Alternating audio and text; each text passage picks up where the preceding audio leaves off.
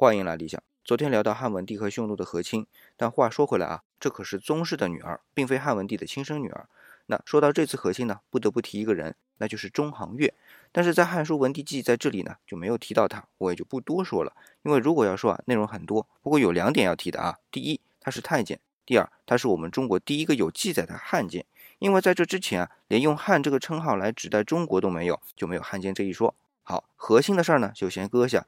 从汉文帝后元二年到六年间的这三年，汉文帝基本就是在各处休养。我估计他也就不经常待长安了啊。主要原因呢，据我分析，还是文帝的身体不行了，要以休养为主。但是他特别去的地方啊，就两个，一个是代，就是他自己当皇帝以前做王的那个地方。这个时候呢，是他的孙子做代王，叫刘登，哎，就是刘灿的大儿子啊。另外一个呢，就是雍县。那这三年里啊，他几乎每年都去。